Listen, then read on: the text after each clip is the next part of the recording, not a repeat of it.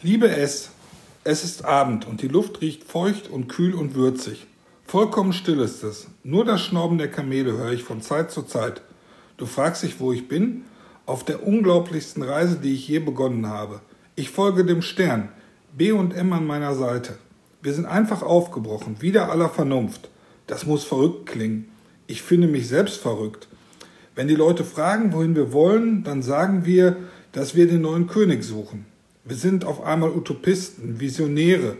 Wir haben weder Beweise noch Garantien in der Hand. Wir werden angezogen von einem, dessen Namen wir nicht kennen. Es ist ein großes Abenteuer. Aus den alten Schriften habe ich mir eine Prophezeiung herausgeschrieben. Das Volk, das im Finstern wandelt, sieht ein großes Licht, heißt es dort. Sag selbst, klingt das nicht schön? Ich habe beschlossen, das Ganze wie eine mathematische Frage zu behandeln. Probehalber gehe ich von der Annahme aus, es könnte wahr sein. Du hörst von mir, versprochen. Dein C.